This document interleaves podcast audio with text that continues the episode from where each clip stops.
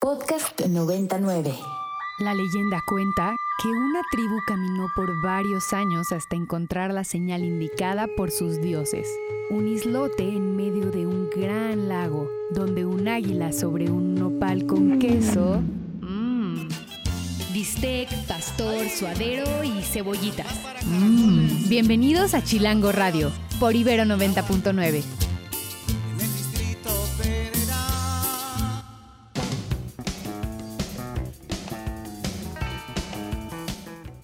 Muy buenas tardes, querida audiencia chilanga. Estamos iniciando el mes de mayo. Hoy, 3 de mayo, 4 con un minuto. Mi nombre es Isaac Torres, mejor conocido como El Chato, y esto es Radio Chilango, una colaboración entre Revista Chilango e Ibero 90.9. Y como estamos empezando este mes, que por supuesto es el mes más a toda madre, porque es el mes en el que dedicamos gran parte de nuestra energía, de nuestro cariño a recordar, a festejar, a celebrar, a apapachar y a conmemorar a todas aquellas que son madres y que están allí presentes día a día haciéndonos mejores, pues por supuesto que la revista Chilango está este mes dedicada a ese tema. Y pues para platicarnos sobre esta nueva editorial que además trae una portada de lujo y que por ahí seguramente ya pudieron ver en nuestras redes sociales y si no corran arroba chilango.com, arroba ibero99 fm y su servilleta arroba isaac-chato para platicarnos sobre todos los detalles de este nuevo número está aquí con nosotros nuestra querida Gina Jaramillo como cada inicio de mes. Hola Gin, ¿cómo estás? Hola chatis, pues feliz de saludarte y como bien dices, este es un mes a toda madre y desde Chilango quisimos hacer un homenaje a nuestras mamás hermosas y en la portada llevamos La jefa es la jefa, que fíjate que para llegar justo a este, pues a este nombre dimos muchas vueltas y finalmente decidimos ir por La jefa es la jefa, las mamás chilangas se rifan con fotos de Nuria Lagarde, que de verdad vale muchísimo la pena que las vean porque son fotografías espectaculares, y un textazo de Andrea Fuentes, y la coordinación estuvo a cargo de mi mamá, Coco Mandujano, también le quiero agradecer por esta gran ayuda. Y en realidad, como tú decías, eh, pues este mes es bien interesante justo porque hay muchas formas de ver a la mamá, de reivindicar a la jefa, de vincularnos a nuestra progenitora, pero sin duda la forma en la que la hace Andrea pues es muy chilanga y les quisiera leer un pequeño fragmento. Y dice, la jefa es la jefa, la jefecita, la jechu, la que todo lo sabe y lo que no sabe se lo inventa, la que todo lo resuelve, la que todo lo puede. Es la máxima autoridad de la flotilla que comanda, sobre todo por su, por su sabia e inmensa experiencia la jefa graduada en la Escuela de la Vida y cuya adscripción se ha ganado a pulso y no por designación de ninguna institución o sistema. La jefa es la jefa, la jefa se hace cargo, es la que día con día sale victoriosa en las múltiples y pequeñas batallas que la práctica, materna le pone enfrente. La jefa se rifa. La verdad es que este texto sigue y sigue y va acompañado, repito, por imágenes de la extraordinaria Nuria, quien estuvo desde Xochimilco acompañando a una mamá y jefa de familia que conduce una chinampa. Estuvo también con una mamá que es jefa en una estética, con, eh, con otra mamá eh, que es muy linda, María Alejandra Curiel. Ella vende dulces en el mercado del industrial, pero también es mamá y desde hace muchos años ha acompañado a su hija en, em, en su transición eh, de mujer trans, que también es actriz. Tenemos por ahí a la comisaria Gabriela Mancilla, ella es policía. Tenemos perfiles de floristas, eh, de madres que son adoptivas, de mujeres que decidieron no ser madres biológicas, pero sí madres en acompañamiento a sus hermanas. Una mamá que es albañil.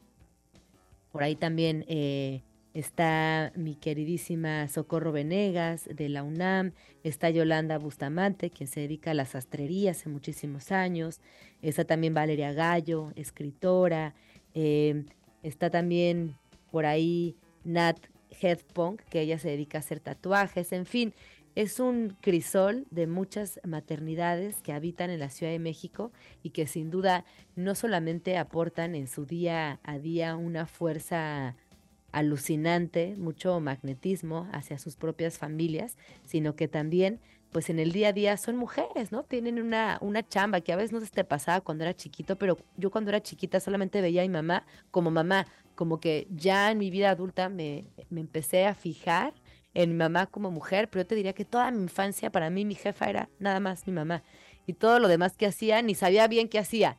Y este, este reportaje justamente busca visibilizar a estas mujeres que son muy chingonas en lo que hacen, que son jefas de familia, que son mujeres extraordinarias y que además son madres de familia. Pues sí, justo como tú lo dices, de pronto no sabemos realmente qué hace nuestra jefa cuando somos chiquitos, pero de lo que sí estamos eh, seguramente, este, pues todos muy, muy anclados es en la idea de que es la mejor, ¿no? Y que se rifa. O, al menos muchos de nosotros siempre creemos que nuestra mamá es la mejor, ¿no? Ya cuando somos grandes y nos damos cuenta de, eh, pues, algunas cosas que, que, hicieron en nuestra infancia que tal vez no, no fueron las mejores decisiones, pues tampoco lo juzgamos porque sabemos que ya cuando somos adultos, pues que la vida adulta es muy, muy difícil y pues además de pues salir al frente uno solo como individuo, en el caso de ellas, este, pues tienen que salir al frente con nosotros también, ¿no? Y fíjate que esta edición además fue un trabajo sumamente lindo, te repito, yo lo, lo realicé con mi mamá, o sea, mi mamá me ayudó a coordinar a todas estas mujeres. Y hay mamás que tienen 23 años, hay otras que tienen 45, hay otras que ya son abuelas y tienen 60. Em, hay además, eh, insisto, en, en esta en esta selección de profesiones que de verdad fue un reto, porque pues, las páginas son contadas y eh, los oficios son infinitos, ¿no? En Así de México. Y justamente todas estas jefas eh, comparten, por un lado, mucho agradecimiento desde su maternidad.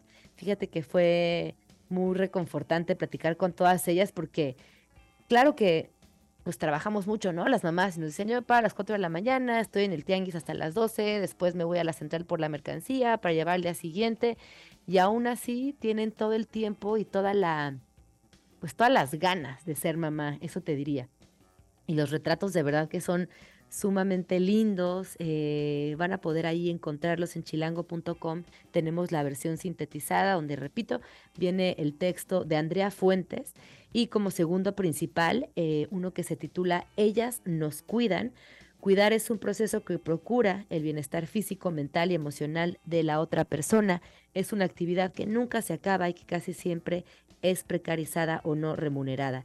Esta es una deuda histórica que tenemos con nuestras cuidadoras. Estas son palabras de Friné Salguero del Instituto Simón de Beauvoir, quien escribió este texto dedicado a los cuidados y que, tiene, y que viene acompañado de ilustraciones de Dai Cuervo, que la pueden también encontrar en Instagram y van a ver qué bonitas estas ilustraciones.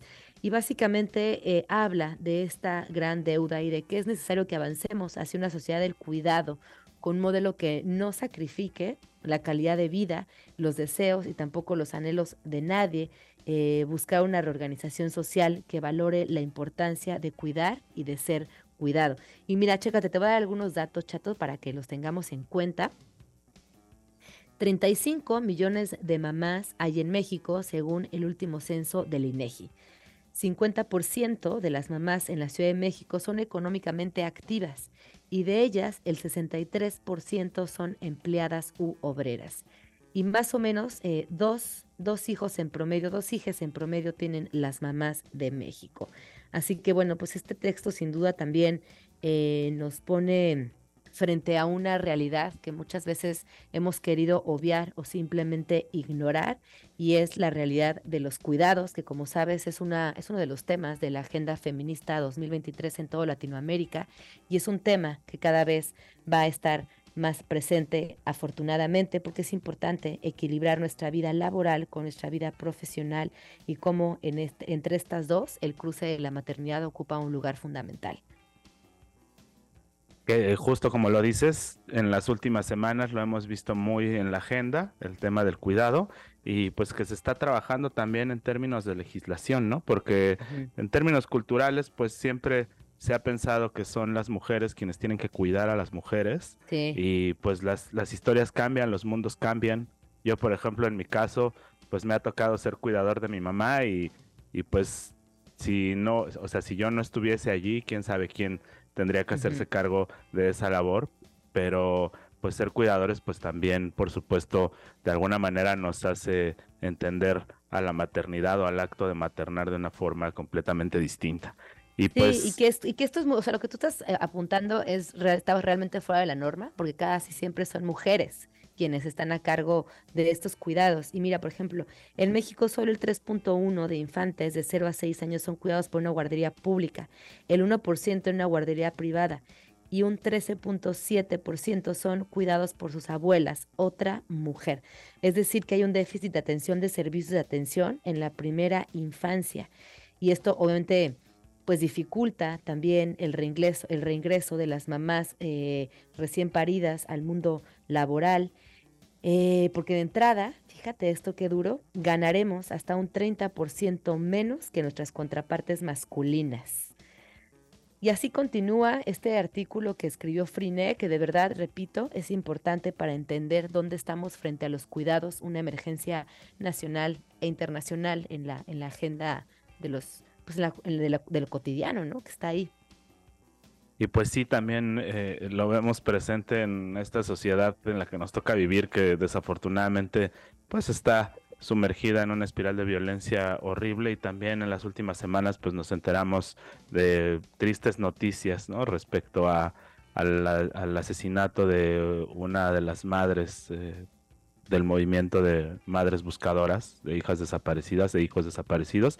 Y pues vemos que pese a que todo mundo en México siempre dice que la jefa es primero, pues hay varios que no, que no lo tienen tan presente todavía.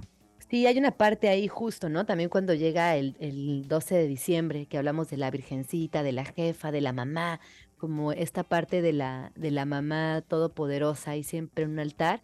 Y por otro lado, esto que acabas de mencionar, ¿no? La, la ola de violencia que es cada vez más agresiva y que es insostenible.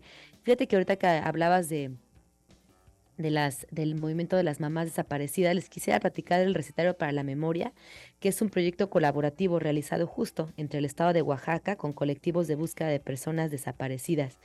Este libro, Chatis, de verdad, em, pues creo que es necesario, es un proyecto que sirve eh, para apoyar a las familias que hoy buscan a sus parientes desaparecidos que es un tema complejo, es un tema desgastante, es un tema triste y que definitivamente no alcanzan las palabras para abarcar esta situación.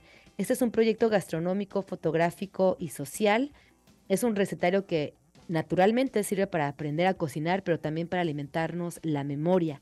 Y por cada ejemplar que ustedes adquieran, eh, el dinero en su totalidad se irá para seguir apoyando a estas familias en busca de sus parientes. Eh, además tiene por ahí un texto de Daniela Rea que, es espectacular y que dice, cito, el recetario para la memoria nos presenta a los hijos, hijas, nietos, esposos, esposas, madres, padres, hermanos y hermanas, amigas que faltan a través de los que a través de lo que les gustaba comer o cocinar para compartir. Lo que comemos cuenta nuestra historia, cuenta también la historia de nuestro territorio, y este territorio ha cambiado en el tiempo. Este campo los alimentaba, ahora aquí los buscan. Se refiere justo a Guanajuato, donde como sabemos hay muchísimas colectivas buscando a sus parientes desaparecidos.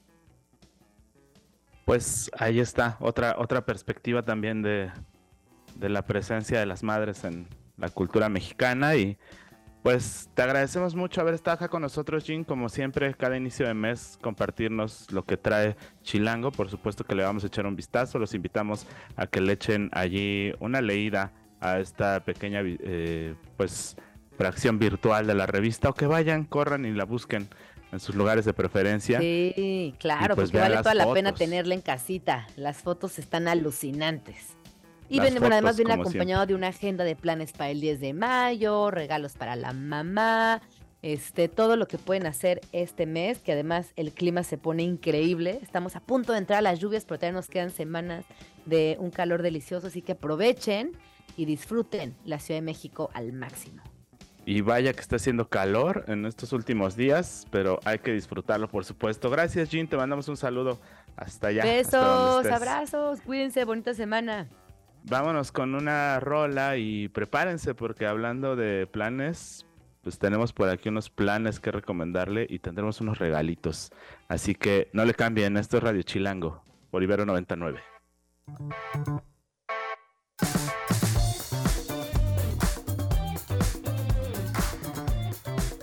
Y lo que acabamos de escuchar fue esta rolita súper prendida que nos regalan nuestros amigos del Block Party, que ya los estábamos esperando desde hace tiempo. Y con esto abrimos nuestra sesión musical de Radio Chilango y nos prendemos. Estamos aquí platicando sobre el especial del 10 de mayo, que, eh, bueno, del mes de mayo, que preparó la revista Chilango y les recomendamos que vayan a echar un vistazo a la página chilango.com o a las redes sociales chilango.com para que conozcan un poco más sobre esta edición de este mes. Y bueno, pues también les traemos una invitación para que te echen una vuelta al teatro a partir de este fin de semana. Se está presentando la obra Mateo Ricci en el Teatro de las Artes y con una serie de funciones que se dan desde los miércoles hasta los domingos, o sea, hay temporada completa. Y está aquí con nosotros el maestro José Ramón Enríquez, quien es dramaturgo de, eh, y el encargado de hacer la adaptación a esta obra de teatro de este personaje, que es un personaje sumamente interesante, un jesuita, que es considerado uno de los personajes principales en la interacción con la cultura china. Intentó comprender esta cultura a fondo durante varios años, gran parte de su vida, y pues como jesuita desarrolló una serie de misiones para llegar a, este lugar por ahí de los años 1500, 1600, pero sobre todo eso nos va a platicar el maestro José Ramón Enríquez, quien por supuesto conoce a fondo la vida de Mateo Ricci. Bienvenido, ¿cómo estás? Muy bien, muchas gracias. Platícanos un poco sobre este personaje. Yo nada más eh, alcancé a leer algunas líneas sobre la vida de él y me pareció verdaderamente fascinante. Bueno, creo que, creo que es fascinante, creo que es difícil de abarcar todavía hasta la fecha. Es un personaje que, que quizás es más conocido en, China que, que, en Occidente, porque es un, es, es un cartógrafo importantísimo en, las, en la corte china en aquel momento. Esto está, está enterrado en China y forma parte, yo quisiera empezar un poco, si me permiten ustedes, empezar un poco por la idea de la trilogía que, con la cual concluye esta obra de Mateo Ricci. E, es una trilogía sobre distintos, sobre distintos momentos de la compañía de Jesús y sobre distintas acciones de la compañía de Jesús. Esto, con esta obra de Mateo Ricci culmina, entonces vale la pena verla desde luego, y mi participación en esta última obra es la que es menor porque se, se metió entre nosotros la pues el terrible la, terrible pandemia que nos que nos este, metió a nuestras casas. Yo yo en Mérida donde vivo y pues entonces pero y además se metieron otros otros problemas en México en, la, en, la, República Mexicana, como fue el asesinato de los jesuitas en Cerocahui. Entonces, todo esto hizo que el, el, proceso de construcción que traíamos de la dramaturgia de la obra se, se diera un vuelco y el maestro Luis de Tavira tomara, y realmente es ahora el dramaturgo de, de, de, Mateo Ricci, es el maestro de Tavira, tomara algunas de las ideas que habíamos venido haciendo, pero las, las las intercalara con la tragedia terrible de Sorokawi. De tal manera que lo que, lo que, muestra, lo que muestra esta obra, conjunto, en el conjunto de la trilogía, que la trilogía, me permito recordarlo, es la expulsión primero, luego el corazón de la materia y ahora Mateo Ricci. La expulsión es la expulsión de los jesuitas de México, sobre todo eh, el, personaje principal Francisco Javier Clavijero, que seguramente ustedes conocen perfectamente bien. Esto, eh, de Chardin, Pierre de Chardin, el, antropólogo, etnólogo, eh, descubridor del hombre de Pekín, etcétera, etcétera, que, estuvo muy mal visto en la iglesia durante mucho tiempo, que fue recuperado por el Concilio Vaticano II, pero que a él ya no le tocó esto, y ahora Mateo Ricci. Eh, eh, esto significa toda una postura de la Compañía de Jesús frente a lo que podríamos llamar la misión, que ha, sido interactuar con las, comunidades a las que sirve. No, no tanto llegar en plan de, de simples bautizos, bautizo por bautizo, y ir contando nuevos bautizados, cuanto realmente entrar en sus culturas, tratar de entender esas culturas, eh, como es en el caso de Mateo Ricci, tratar de entender esa cultura tan extraordinariamente interesante y tan extraordinariamente difícil de comprender para nosotros occidentales como es la cultura china. Y concluye todo esto en un, tejido que hace el maestro Luis de Tavira con el momento de lo que ocurre en la Sierra Tarahumara, con, los, con nuestros hermanos Rarámuri con el asesinato de esos dos jesuitas dentro de la iglesia de Sorocagui. Esto, eh, Javier el Gallo y Joaquín Mora. Esto, eh, entonces lo que ustedes van a ver es la, la, la, conclusión de esta visión de la compañía de Jesús. Bueno, ustedes como vivero son parte de esta manera de entender la, la, la misión me, supongo que están ustedes totalmente libres de poner la música que quieran y de hacer lo que quieran en estos programas, porque ese es el, el concepto que tiene la compañía, de permitir esta libertad del espíritu y este tratar de comprender los espíritus a los cuales va. No sé, estoy, estoy hablando muy en general y a lo mejor lo estoy haciendo más, más bolas de lo que. Así que si quisieran hacerme preguntas más puntuales, pues eh, me parece muy interesante eh, este vínculo que se desarrolló y bueno, a partir también de estos fatídicos acontecimientos entre la historia de un personaje que habitó un lugar y que llevó una misión hace cinco siglos y lo, que está pasando en la actualidad, ¿no? Y, luego me, me, cuentas sobre el personaje y sabemos que está allí dirigiendo esta puesta en escena el maestro Luis de Tavira, cuyas puestas en escena siempre se han caracterizado por, por ser, eh, me atrevería a decir, alucinantes, ¿no? Son toda una experiencia. Entonces, me gustaría que me platicaras un poco sobre qué es lo que vamos a, ver dentro del Teatro de las Artes a nivel escénico. Mira, ustedes van a tener la suerte de verlo porque yo no, yo en Mérida estoy y no he podido ir a la Ciudad de México por cuestiones de salud, estoy con problemas de, presión alta, etcétera, etcétera, entonces no me permitieron viajar. Este, entonces yo no, yo no he visto la puesta en escena, pero me imagino, conozco la versión del maestro de Tavira y me imagino la maravilla que debe haber hecho junto con, es una codirección con el maestro Jorge Vargas, esto, que es especialista en teatro documental, para tomar toda la cuestión documental de lo ocurrido en Cerocahui, y con, con, uno de los grandes creadores de la escena en México, que es Philip Amand, como uno de los grandes escenógrafos, por llamarlo de alguna manera, pero yo creo que sería más allá de escenógrafo, creador de escena esto, y de ambientes. Entonces lo que van a ver es una maravilla, una maravilla donde donde se va a mezclar el teatro chino, la máscara del teatro chino, con, con, la modernidad, con el documento. Lo que van a ver es, tú lo dijiste, son puestas en escena del maestro Luis de Tavira que son impresionantes, que son, que, son alucinantes, la palabra es esa.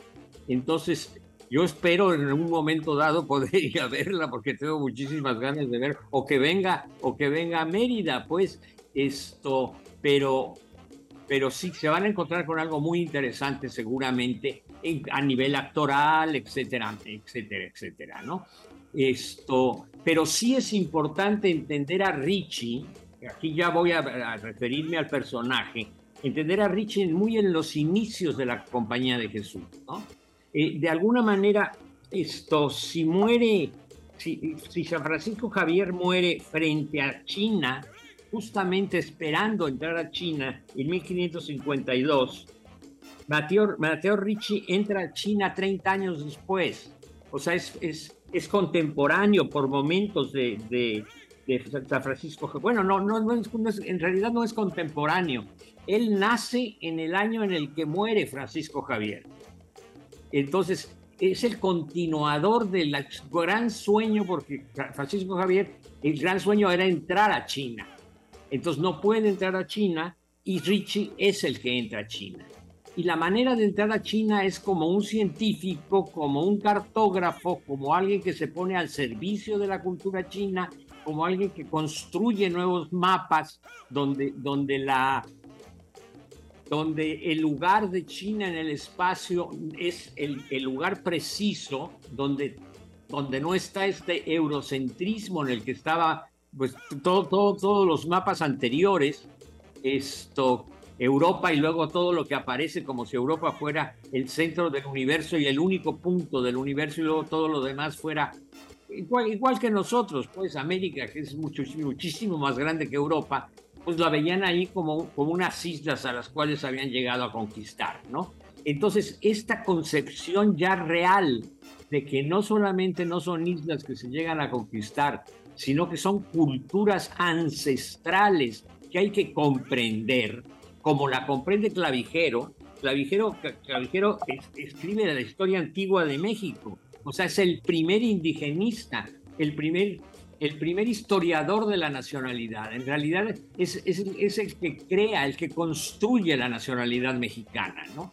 Eh, en, en, un prólogo que hizo a la, a la a la, eh, al libro sobre la expulsión, cuando se publicó ya como libro, dice, dice Alberto Ruiz Sánchez que cuando expulsaron a los jesuitas se trató de una amputación histórica que nos arrebató una posibilidad de, civilización distinta.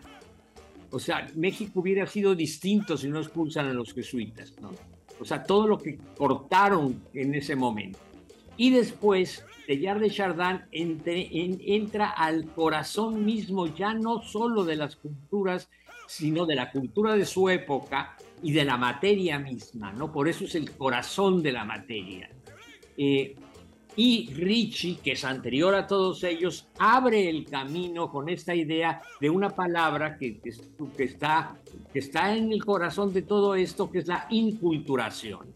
O sea, no se va a llevar una nueva cultura y a quitarles su vieja cultura, sino a ellos, el jesuita, a inculturarse, a meterse en la cultura de aquellos a los que va a acompañar.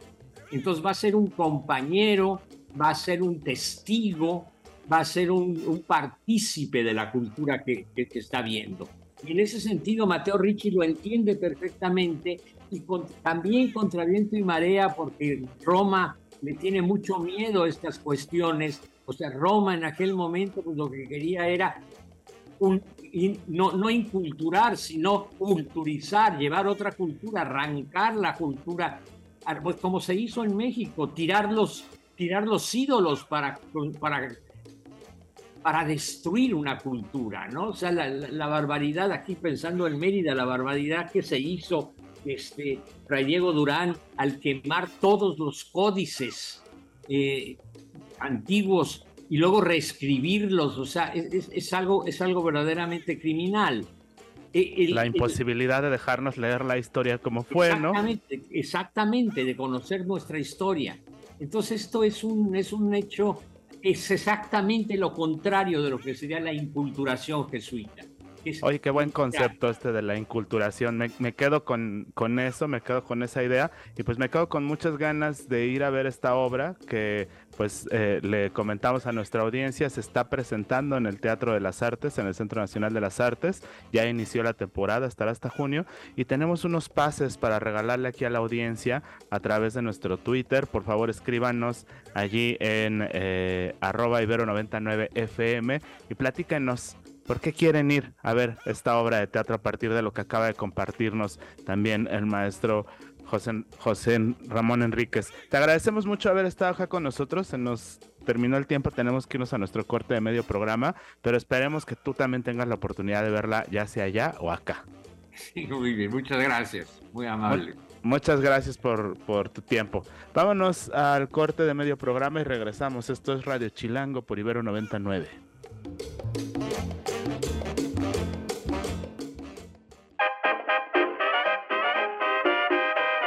Chilango Radio.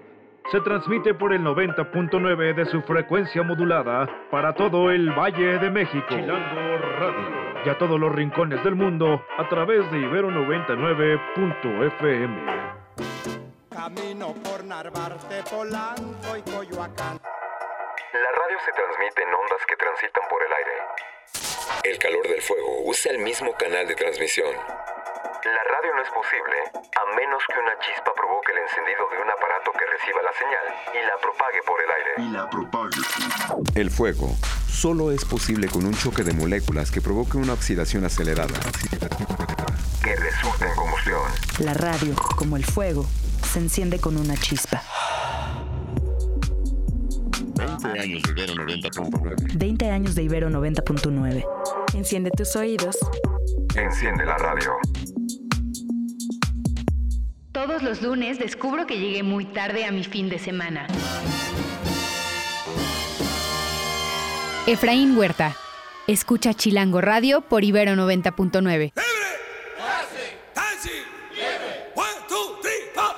Lánzate a Papalotitlán, el nuevo mariposario en Azcapotzalco. Reconecta con la naturaleza y conoce más sobre estos increíbles insectos. Papalotitlán es un santuario que protege a polinizadores, hortalizas y otras especies de mariposas. Aquí podrás conocer más sobre mariposas, colibríes y murciélagos, todo a través de un laboratorio de incubación de mariposas. Además, podrás asistir a los cursos y talleres de ecotecnias y conocer la única chinampa ubicada al norte de la ciudad, fuera de Xochimilco. Visita este hermoso lugar de martes a sábado, desde las 10 hasta las 18 horas. Está ubicado en Parque Tesosomoc, Alcaldía Azcapotzalco en la CDMX.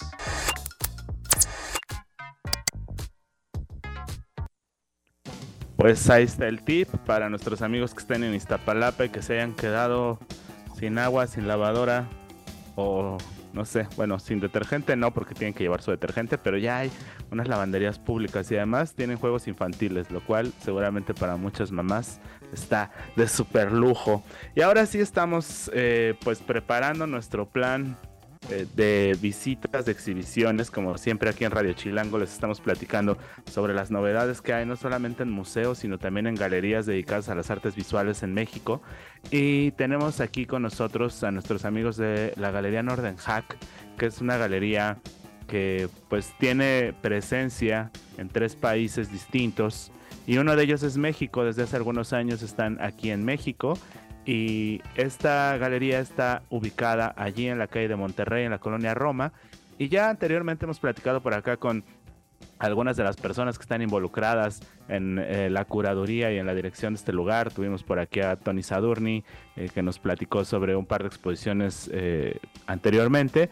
Y hoy nos acompaña Paloma, quien nos va a platicar sobre la próxima exhibición que se inaugura ya en unos cuantos días y que pues eh, se ve se ve que, que, viene bastante interesante se llama Frida Orupavo Fear of Fear y se exhibe a partir del el próximo jueves en Nordenjaque, México. Hola Paloma, ¿cómo estás? Bienvenida.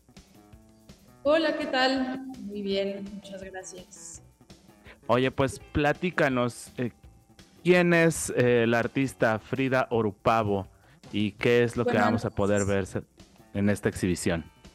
Perdóname. Bueno, antes que nada les agradezco el espacio. Eh, como galería nos parece súper importante poder salir en canales de difusión cultural de este estilo. Eh, la exposición que viene se llama Fear of Fear, como bien dijiste, y es del artista Frida Orupavo. Eh, es un artista de Noruega. Es su primera exposición individual en México. No es la primera vez que viene en obras de ella, exposiciones colectivas, pero esta es la primera vez que tenemos una muestra totalmente de autoría del artista, es decir, la museografía también ya. Eh, cuenta con ocho collages inéditos nuevos, tres esculturas y un mural o papel tapiz. Eh, la obra de Frida en realidad va parcialmente de su experiencia eh, en Noruega como una mujer eh, mitad nigeriana. Eh, un poco la reflexión sobre la negritud en un contexto donde las representaciones de la negritud en la cultura popular tienden a ser peyorativas o tienden hacia la objetificación del cuerpo negro o incluso la estetización del cuerpo como un cuerpo capaz del deporte.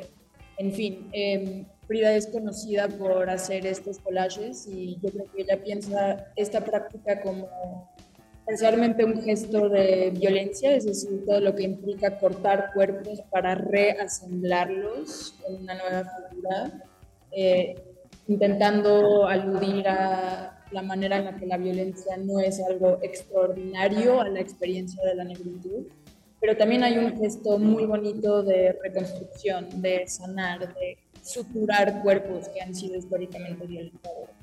Por lo mismo, Frida tiene una práctica de archivo absolutamente impresionante, donde ella se mete a los rincones más oscuros del Internet para buscar fotos olvidadas, quizá a propósito o incluso quizá escondidas de todo el racismo inherente en la concepción de la desde la hegemonía blanca, por así decirlo. Entonces, muchas de las fotos que ella usa para sus collages vienen de archivos de fotografía médica escondidos de los 70 o fotos que ella se encuentra a la venta en eBay, fotos de revistas olvidadas, este, fotos de moda. Ella lo que hace es, como dije, reconfigurar unos cuerpos negros que toman todo el protagonismo y que al entrar al espacio cuando verán aquí encontrarán, nos miran literalmente.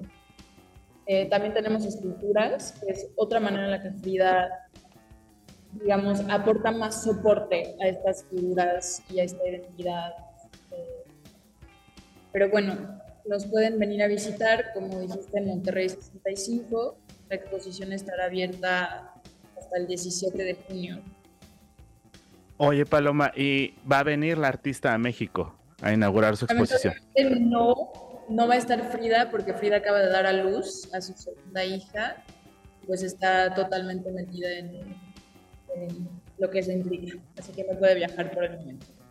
Ok, bueno, pues qué lástima porque lo hubiéramos festejado el 10 de mayo por segunda ocasión de ser madre.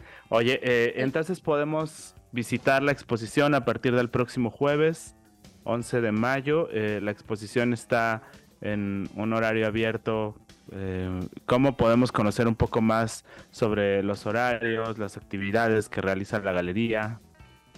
Bueno, eh, los horarios son de martes a jueves de 11 a 5 pm y de viernes a sábado de 11 a 4 pm. Pero desde luego pueden seguir eh, cualquier anuncio al respecto en nuestro Instagram, es galería-nordenjaque. Eh, así cómo meterse en nuestra página web, que es avanzaque.com. Y ahí habrá tanto una sinopsis del contenido de la obra, pero también eh, anuncios sobre los tiempos y demás. ¿Actualmente solo se exhibe esta exposición dentro de la galería o hay alguna otra exhibiéndose de manera paralela? Esta es la exposición principal y la única exposición que tenemos. Ok, pues le recomendamos mucho al público darse una vuelta, es un espacio pues muy, muy cool. Y además contó por ahí con la adaptación arquitectónica o el rediseño arquitectónico de Frida Escobedo, que también han dado por acá en los micrófonos de Radio Chilango, justamente platicándonos sobre este proyecto. Entonces, es una galería de arte contemporáneo muy ad hoc para visitarse, muy eh, pues representativa de este lenguaje de la arquitectura contemporánea y pues vale mucho la pena ir a echarle un vistazo a esta propuesta para todos aquellos, todas aquellas que estén interesadas en estos temas, cuerpo, representación, raza. Frida Orupavo, Fear of Fear. El opening es el jueves 11 de mayo del 2023, la Galería Norden Jaque. Búscanlos en redes sociales. Te agradecemos mucho haber estado por acá con nosotros, Paloma. Y pues como siempre, saben que aquí los micrófonos de Radio Chilango están abiertos para darle difusión a cualquier propuesta que pueda ser interesante para nuestra audiencia. Muchísimas gracias. Les recomiendo también no perderse la siguiente exposición del artista Sonora y Pacheco, pero pues ya hablaremos de eso en el futuro. Pero muchas gracias. pues ya estaremos atentos y también pues por supuesto atentos a las redes sociales. Vamos con más música y regresamos porque tenemos otra recomendación de otra exposición de otra mujer artista que se presenta en la Galería Proyectos Monclova y pues nos va a estar platicando todos los detalles sobre esta obra, Chantal Peñalosa. En un momento más regresamos. Esto es Radio Chilango por Ibero 90.9.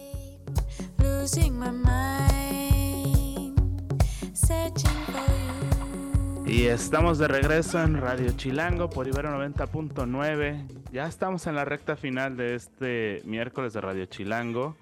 Pero pues recuerden seguirnos ahí en redes sociales para enterarse de todo lo que le estamos platicando aquí al aire, pero con un poquito más de tiempo para revisarlo. Y pues también apúntense por ahí. Eh, hay algunas cortesías para ir a esta obra de teatro que estuvimos platicando. Eh, por acá le contamos a nuestra querida Malis Vega, Radio Escucha, que ya, que ya está por ahí su nombre en la lista de los boletos.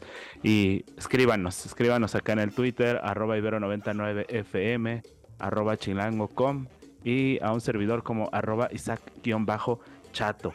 Y pues para que sigan construyendo su plan de visitas de exhibiciones y que pues vean exhibiciones que además llevan pues el sello de calidad de la recomendación de Radio Chilango, pues les vamos a platicar sobre una exposición que se presenta en la Galería Proyectos Monclova, titulada Ghost Stories, Cuentos de Fantasmas, de la artista Chantal Peñalosa Fong, quien inaugura este próximo sábado a partir de las 11 de la mañana. Y se trata de un proyecto en el que la artista retoma una serie de relatos sobre la migración china a México durante los primeros años del siglo XX, que es un tema pues bastante, bastante eh, complicado de, abordar, ya que pues eh, constituye uno de los episodios negros de la historia mexicana debido al fuerte racismo con el cual se recibió a esta comunidad eh, durante aquellos tiempos. Y pues parte de esta historia que se entrelaza también con algunos otros aspectos familiares es presentada como parte de este proyecto que involucra pues una amplia investigación y el desarrollo de diferentes eh, procesos artísticos tanto en Baja California como en San Francisco y pues sobre el proyecto y sobre la génesis del mismo está aquí Chantal para platicarnos un poco más. Hola Chantal, bienvenida. ¿Cómo estás? Hola Isaac, bien, muchas gracias. Pues aquí echándole un vistazo a este boletín de prensa que nos hacen llegar de parte de Proyectos Monclova, pues conocemos un poco más sobre esto y pues se vuelve sumamente interesante, ¿no? Dos piezas 1929, imágenes de la vida familiar del artista capturada el mismo año, en el que una serie de comités antichinos en Baja California escribieron un manifiesto sobre lo terrorífico que sería el establecimiento de la comunidad china en México. Y el segundo, que es una pieza filmada en San Francisco, en el barrio chino, a donde muchos de los familiares masculinos de tu línea familiar fueron a migrar y a donde se asentaron y donde pues sabemos también que la historia de la comunidad china pues fue, fue diferente, ¿no? ¿Puedes platicarnos un poco más de todo el proceso de investigación y de producción de esta obra? Sí, eh, pues la exposición como ya mencionaste se llama Ghost Stories, Cuentos de Fantasmas y tomo como punto de partida el periodo de las campañas antichinas en México que abarca entre 1911 y 1935 aproximadamente. Eh, y estas campañas iban en contra de todo tipo de personas asiáticas, ¿no? Eh, a través de mis obras eh, trato de poner en evidencia cómo este movimiento xenofóbico afectó a una parte de mi familia que precisamente llegó en esos años, proveniente de China, al norte de México. Em, al mismo tiempo, eh, investigo un género literario eh, llamado Shiwai Sao Shou, que se traduce en español como Registros de lo Extraño. Y es un, un género que surgió en China para catalogar historias de fantasmas. Eh, es, es, un género que, que habla sobre lo no humano, sobre apariciones, sobre anomalías, y, es considerado eh, estas historias como las historias no oficiales del país. Pero al mismo tiempo eh, hay estudiosos o académicos que mencionan que pues, tendrían que considerarse eh, al mismo nivel que, que los eventos sociales o políticos del país, o sea, estas historias, lo que la gente escucha o ve. Y revisando entonces los archivos, archivos públicos, tanto en México como en Estados Unidos, yo me daba cuenta cómo eh, todos estos documentos sobre las campañas antichinas eh, se referían a toda esta comunidad también como, como seres abominables, eh, de aspecto tétrico, el apocalipsis, daban como este tipo de, de referencias y eh, allí fue como empecé a cruzar como estos dos ejes, ¿no? Eh, me di cuenta que la historia de la migración en China, en México, es una historia que también ha sido relegada al ámbito de lo fantasmal. Es algo de lo que no se habla porque es un, como tú ya mencionaste hace un momento, un periodo difícil en la historia de México. Y bueno, un poco ese es como el, el eje conceptual de la exhibición y de las piezas que presento. Sí, justo como lo mencionas, pues es un, es un periodo complicado que además pues coincide también como con un, un, un, periodo de un régimen político en México en donde pues parecía que había como cierta simpatía hacia estos este aspectos como mucho más fachos, ¿no? Por ahí estaba Plutarco Elías Calles, que es uno de los principales promotores de esta campaña anti-China y pues hay varios acontecimientos que ya eh, con el tiempo fueron documentados y fueron revisados.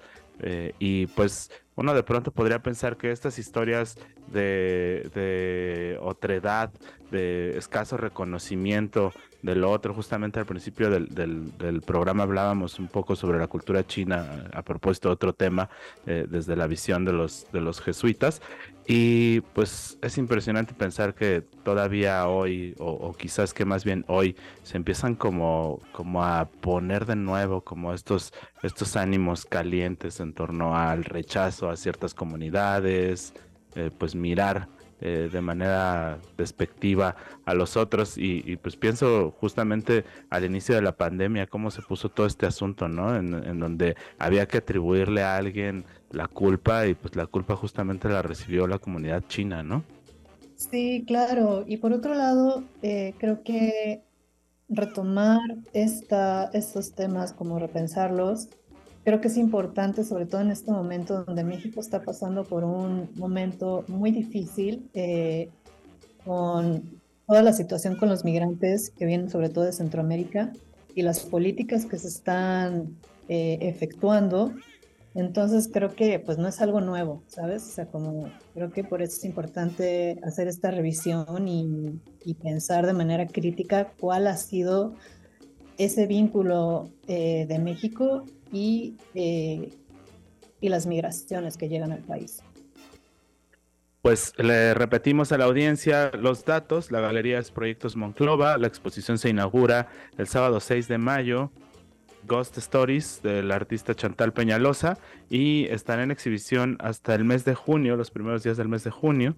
Y no sé si hay alguna actividad especial que vaya a ocurrir en torno a la exposición, algún tipo de activación. No, estará, o sea, se inaugura este 6 de mayo de 11 a, de la mañana a 6 de la tarde y estará hasta el 3 de junio. Muy bien, pues estaremos allí al pendiente y por supuesto nos iremos a dar un vistazo. Se trata de una propuesta de arte contemporáneo. Lo que encontrarán por allí es video, es escultura. Por ahí también hay algunos eh, guiños hacia todo este tema del uso de la inteligencia artificial para la generación de imágenes. Entonces, pues les recomendamos echarle un vistazo a Galería Proyectos Monclova. Están en redes sociales como arroba guion bajo Monclova. ¿Y tú, Chantal, cómo te podemos encontrar en redes? Yo estoy en redes como arroba Chantal P. Fong. Muy bien, pues vamos a echarle un vistazo por ahí a tus redes para estar atentos de lo que pasa con tu trabajo y te agradecemos haber estado por acá con nosotros y compartir un poco de esta experiencia. Muchas gracias.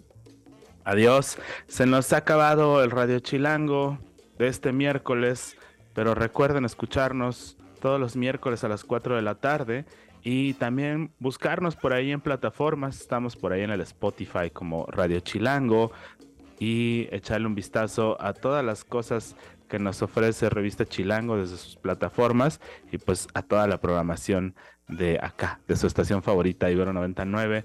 Gracias a la Vampia allá en los controles, gracias a la arquitecta Leal que está por allá detrás en la producción. Pronto vienen cosas nuevas para Radio Chilango, no se despeguen. Nos escuchamos la próxima semana. Mi nombre es Isaac Torres, mejor conocido como El Chato, y les agradezco haber compartido esta horita de miércoles con nosotros. Chao.